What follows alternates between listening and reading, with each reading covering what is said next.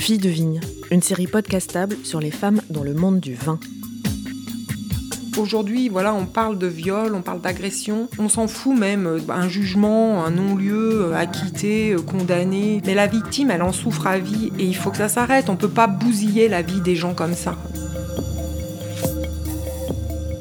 Intime politique, une rencontre avec Isabelle Perrault,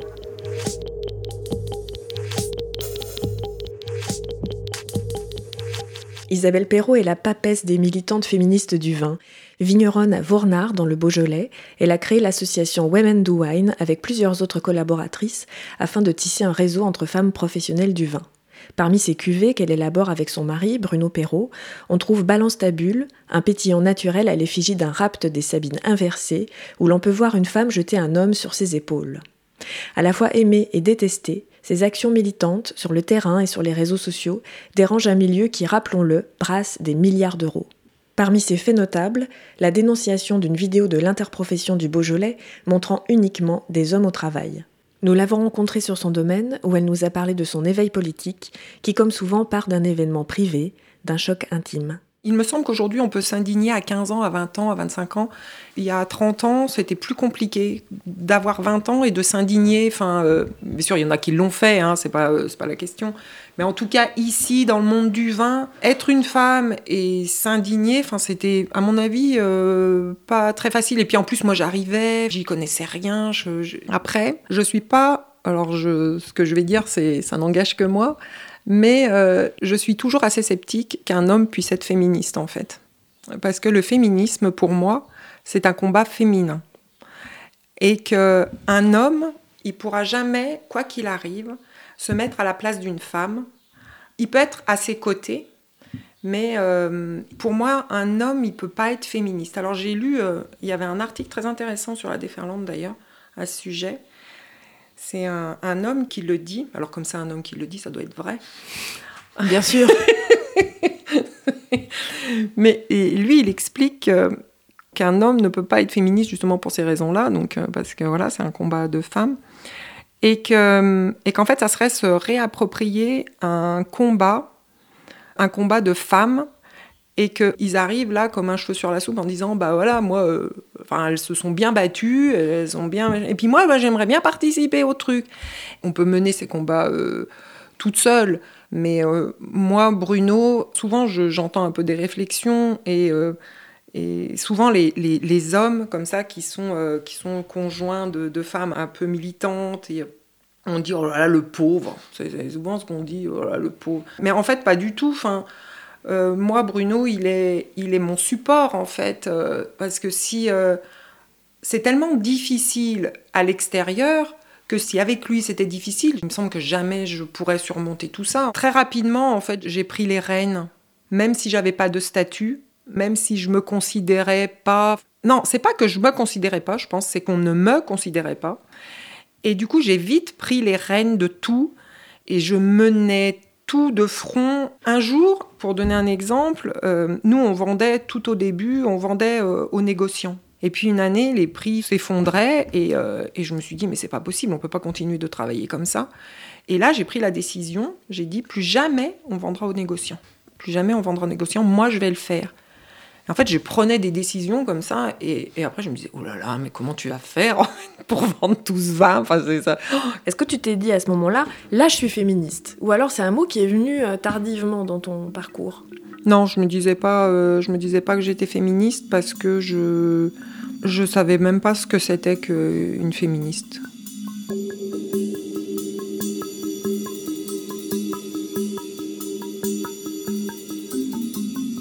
Après moi, j'ai été élevée dans un bistrot. J'ai grandi dans un bistrot.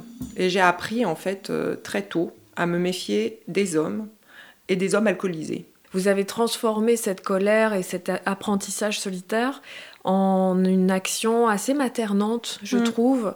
Je ne sais pas si vous êtes d'accord avec cet adjectif. Je le sais, ça, que j'ai cette influence, en fait, parce qu'on me le dit, mais je ne me rends pas forcément compte que je diffuse ça, en fait. Euh, mais je sais que euh, je sais que je vais inspirer la confiance, que je vais être facilement une confidente. On me confie des histoires euh, terribles de gens, que, enfin, des femmes euh, que je connais même pas en fait, qui vont se confier à moi et qui vont me faire confiance. La plupart du temps, je suis là pour, pour les écouter, pour simplement leur dire que je les crois. Et après, sur, euh, sur d'autres témoignages, je, peux être là pour, pour les accompagner. Elles avaient peut-être besoin, des fois, simplement qu'on leur dise, mais là, tu peux aller déposer plainte, en fait, tu dois aller déposer plainte. Et euh, voilà, donc elles vont déposer plainte. Et moi, je suis là. Euh, j'ai accompagné euh, une jeune femme qui est allée déposer plainte. je l'ai accompagnée au téléphone et je ne suis pas allée avec elle, mais je l'ai accompagnée jusque dans sa plainte. Au départ, ça a été des messages et après, on s'est appelé parce que je sentais qu'elle allait vraiment pas bien. Et on s'est parlé et, et j'espère lui avoir fait du bien.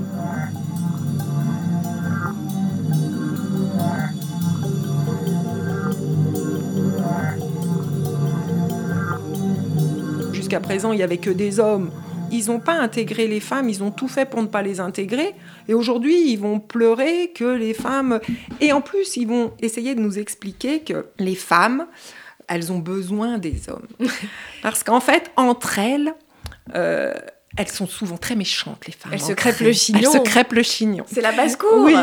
Et du coup, bah, on voit bien que quand il y a des hommes, ça se passe beaucoup ça mieux. Ça neutralise les choses. Et ça, et ça c'est très intégré dans le discours masculin et du coup même dans la pensée féminine, parce que même les femmes, elles vont dire ah oui, mais entre femmes, ça, ça, ça peut. Parce qu'en fait, elles ont tellement entendu ça, les hommes leur ont tellement dit qu'elles pourraient pas s'entendre entre elles et qu'il faut des hommes et que alors que pas du tout. Enfin, je veux dire, la, sororité, ça existe vraiment. Je le vois tous les jours, ça existe vraiment.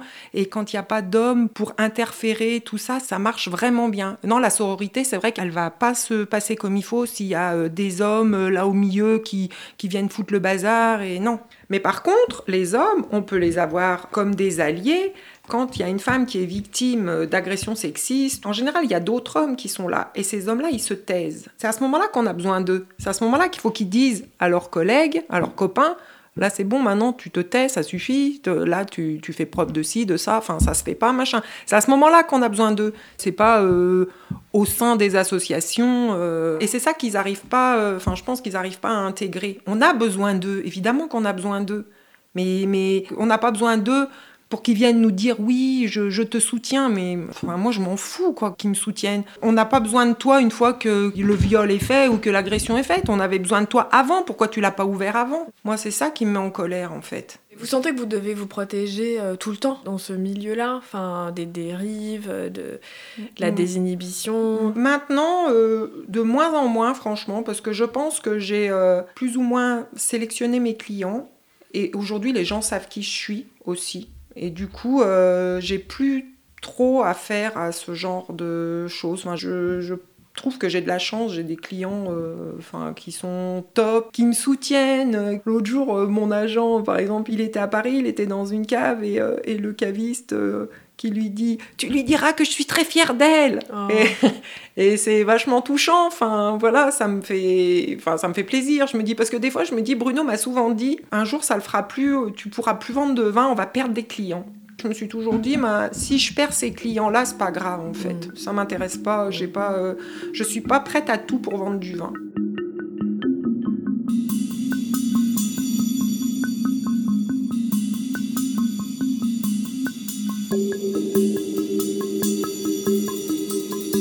Par rapport justement à la sexualisation des étiquettes, bon déjà, euh, j'aimerais vous entendre à ce sujet parce que euh, honnêtement, mon, opinion est assez ambivalente sur la question. Quand je vois le dessin d'une femme nue, je me dis pas forcément euh, que c'est un affront. Mmh. donc je voulais vous entendre à ce sujet. En fait, qu'est-ce qui vous heurte? Quel problème? En fait, j'aime beaucoup le nu, les nus féminins. Enfin, je veux dire, j'aime beaucoup ça. Euh, mais nos corps, euh, quoi qu'il arrive, et il faut qu'on se mette dans la tête, nos corps sont politiques. C'est-à-dire que le corps d'une femme nue, c'est jamais anodin. C'est nous, en tant que femmes, qui devons décider. C'est pas le regard de l'autre qui fait qu'on devient, euh, qu'on devient un bout de viande ou donc pour vous, le problème, c'est quand un artiste, euh, a fortiori masculin, va dessiner un corps de femme nue sur une étiquette de bouteille dans le but de, vendre et que ça, accroche le regard mm. plus rapidement. En fait, c'est la marchandisation qui vous... Alors, c'est pas forcément euh, un corps nu, Mais c'est souvent le nom qu'on va apposer à côté, en fait. euh. La, fameuse cuvée GHB d'une Voilà. grande Ouais, voilà. délicatesse. Voilà, donc GHB pour pécho. euh, bon, Ouais. en plus, il n'y a même pas forcément. Enfin, la femme, elle est dans, dans un Dans tonneau. un tonneau. euh, voilà. Mm. Bon, bah, cette, cette étiquette, euh, elle fait l'apologie du viol et euh, elle est ignoble. Mhm. C'est bien qu'ils s'en rendent compte. Après, il y a euh, même sur les cuvées, euh, les cuvées de Ganva. Enfin, je veux dire, Ganva, c'est un très grand vigneron, machin. Mais du coup, comme c'est un très grand vigneron, on n'ose pas dire ce qu'on pense de ces étiquettes.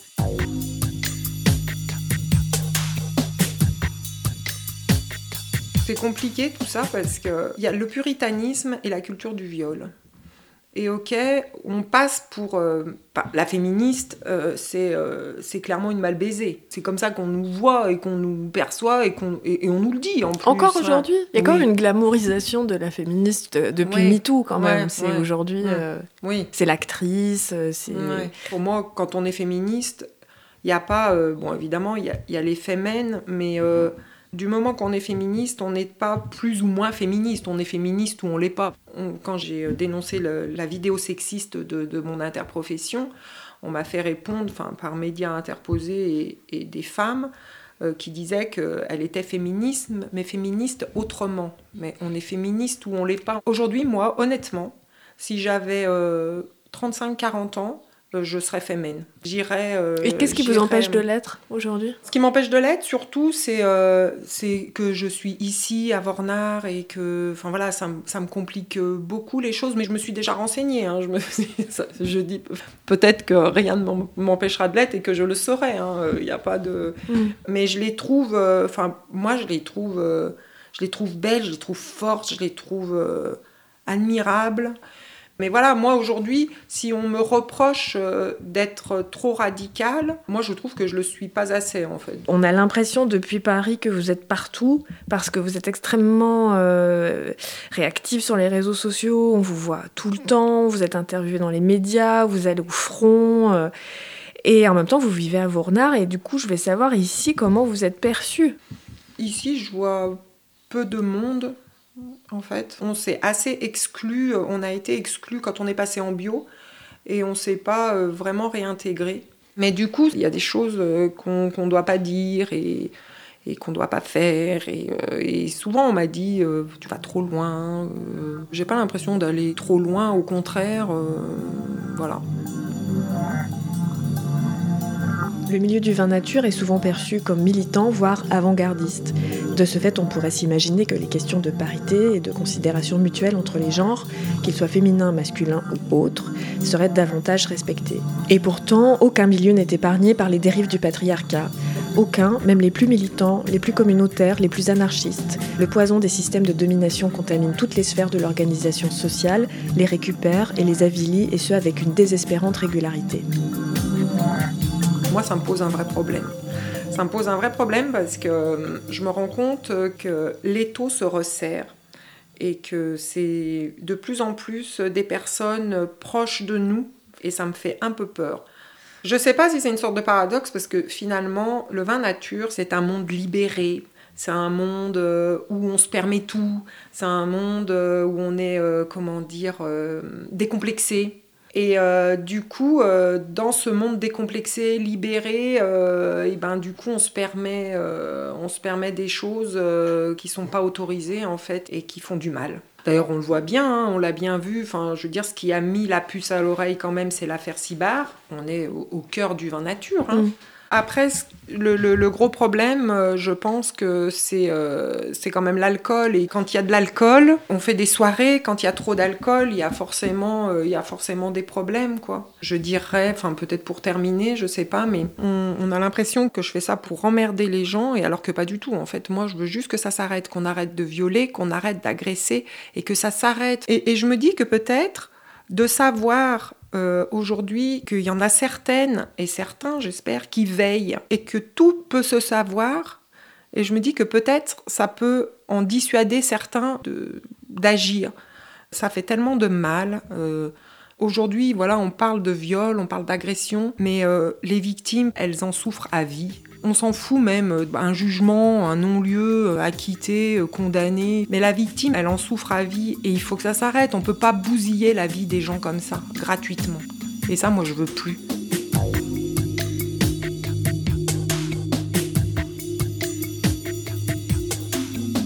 Intime Politique était le neuvième épisode de la série Filles de Vigne. Écriture et réalisation, Marie-Ève Lacasse. Montage et musique originale, Laurent Le Costumeur. Merci à Isabelle Perrault pour son accueil à Vournard.